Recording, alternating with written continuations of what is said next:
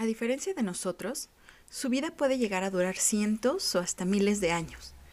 Y si la humanidad alguna vez llegara a desaparecer de la faz de la Tierra, ella tendría que quedarse a lidiar con el caos que nosotros hayamos dejado atrás. Es tan frágil e indefensa que puede ser devastada fácilmente por el ser humano, pero a su vez tan poderosa que podría devorar edificaciones o ciudades completas si se le permite. Es tan necesaria y tan fundamental para el planeta y para todos los seres que habitamos en él, que es difícil entender cómo es que con tanta frecuencia nos olvidamos de protegerla y preservarla. El objeto que añadiremos en este episodio a la colección de nuestro gabinete personal es la vegetación de tu entorno.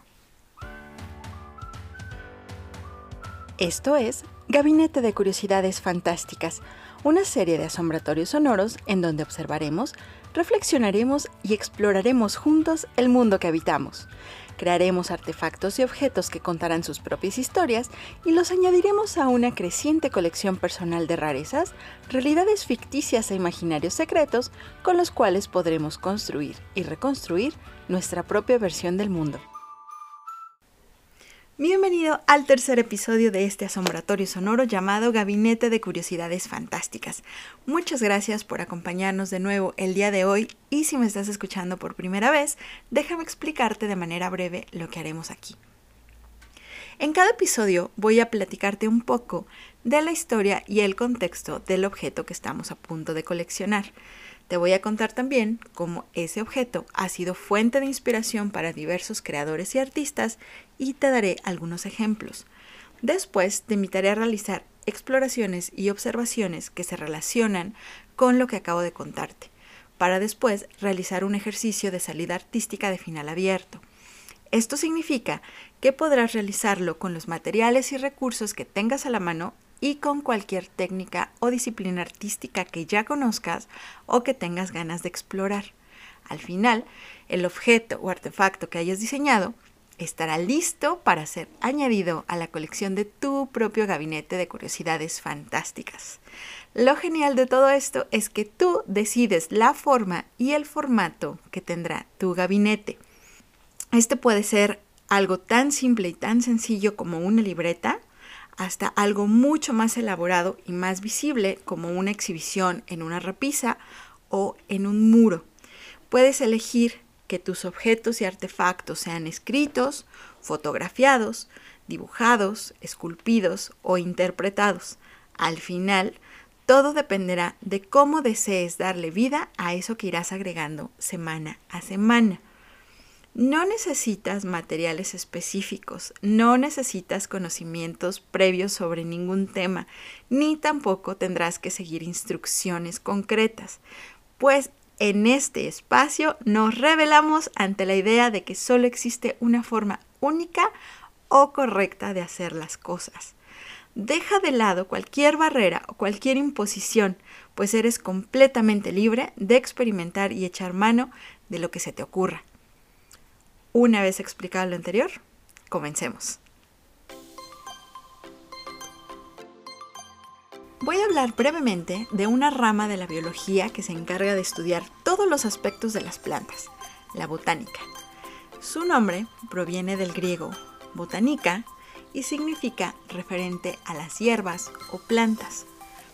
El estudio de la botánica tiene miles de años de historia tanto que en Europa, entre los griegos y los romanos, existieron personas dedicadas exclusivamente a realizar estas observaciones e investigaciones, y escribieron libros y enciclopedias muy importantes sobre ese tema. Ya para los siglos XV y XVI, la botánica logró desarrollarse como una disciplina que estaba apoyada en la ciencia disponible en esa época, y gracias a la aparición del papel pudieron elaborarse herbarios, que no son más que colecciones de plantas deshidratadas, conservadas y acompañadas de información importante sobre cada una. Luego de la invención de la imprenta, los herbarios comenzaron a ser ilustrados para poder luego ser impresos y distribuidos entre la comunidad médica y científica. En América, específicamente en el México prehispánico, también se consideraban sagradas muchas plantas, tanto que las llamaban plantas dioses. Existe un documento conocido como el Códice de la Cruz Badiano, que es el herbolario más antiguo del continente americano y describe las propiedades curativas de 227 plantas medicinales empleadas por los mexicas. Este libro data de 1552 y fue obra del médico indígena Martín de la Cruz y estaba originalmente escrito en náhuatl, pero luego fue traducido al latín por el Xochimilca Juan Badiano. Este documento se envió a España para ser resguardado en la Biblioteca Real y luego de estar perdido por casi 400 años, fue descubierto en la Biblioteca del Vaticano en 1929, en donde permaneció hasta que le fue devuelto a México en 1990. Uno de los personajes importantes en el desarrollo de la botánica fue Carlos Linneo, un científico naturalista, botánico y zoólogo sueco, quien es el creador del sistema de clasificación de los seres vivos llamado taxonomía, este sistema todavía se utiliza y está en pie desde el año 1731. Este sistema le otorga dos nombres en latín a cada ser vivo. El primero corresponde al género y el segundo al nombre específico de la especie. Este sistema también agrupa a los géneros en familias, a las familias en clases, a las clases en tipos y a los tipos en reinos. Todas las plantas que existen en la Tierra tienen un nombre científico y ese nombre es el otorgado por el sistema de Linneo.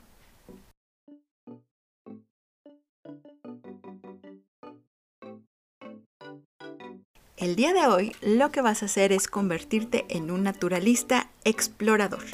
Y lo único que tienes que hacer es dedicar un tiempo para observar a detalle toda planta, árbol, hierba, hongo o arbusto que esté en tu casa, en tu calle o incluso en tu colonia. Decide los límites que tendrá tu zona de exploración y si esta zona se extiende más allá de los límites de tu casa, por favor, hazle saber a los adultos con quien vives de tus planes. Tal vez sea buena idea invitarlos a que te acompañen, pues aunque espero equivocarme, estoy casi segura de que ellos no se han dado el tiempo de explorar desde hace mucho. Lo que sigue es recorrer la zona que elegiste en busca de todo rastro de vegetación disponible, desde el árbol más evidente hasta la flor más diminuta. Observa arriba y observa abajo. Observa los jardines y observa también las grietas en las paredes. Observa las macetas, las jardineras, incluso observa los troncos de los árboles. Ten en cuenta las formas, los tamaños, las texturas y los colores. Mantén tus ojos bien abiertos, pues estoy segura de que te toparás con cosas que no habías visto antes. Algo bien importante es usar tu sentido común si las plantas de las que quieres tomar una muestra se encuentran en lugares altos o poco accesibles y evitar cualquier cosa que pueda ponerte en peligro, porque no queremos que esto deje de ser divertido, ¿verdad? Siempre obtén autorización para tomar las muestras si las plantas tienen dueño o si se encuentran dentro de una casa o una propiedad, especialmente si es tu casa o es el lugar en donde vives.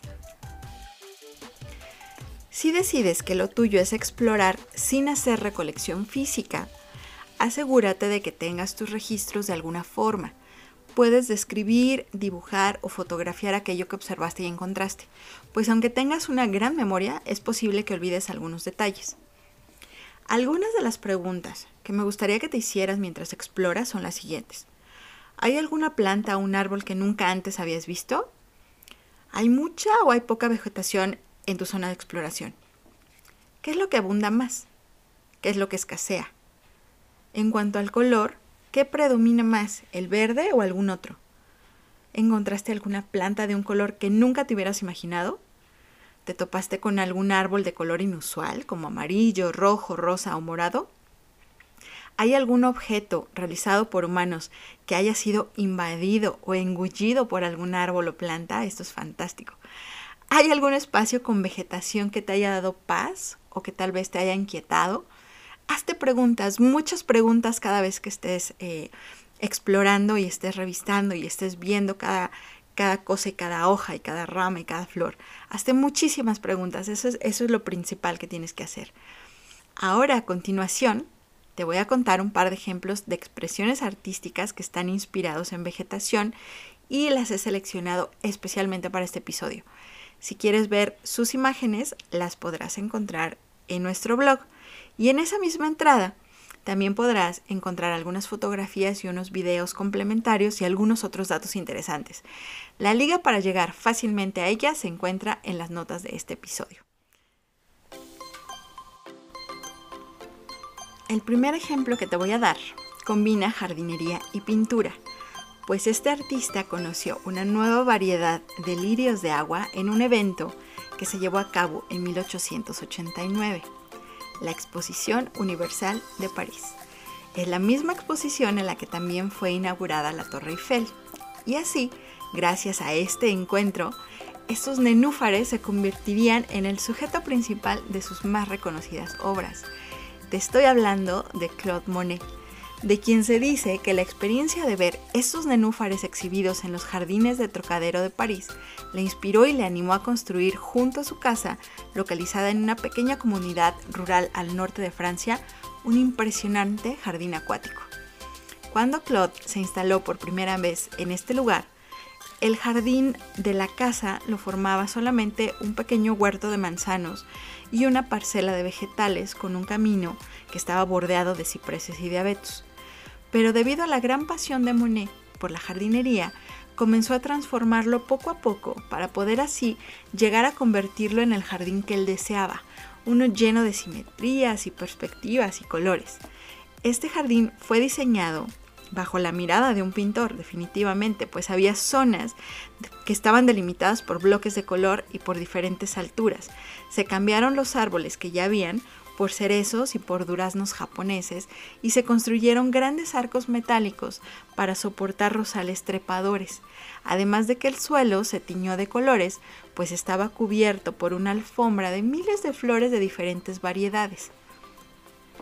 Años después, Monet adquirió un terreno adicional y solicitó permiso para desviar un poco de agua de un pequeño río cercano y poder así crear un jardín acuático de inspiración japonesa.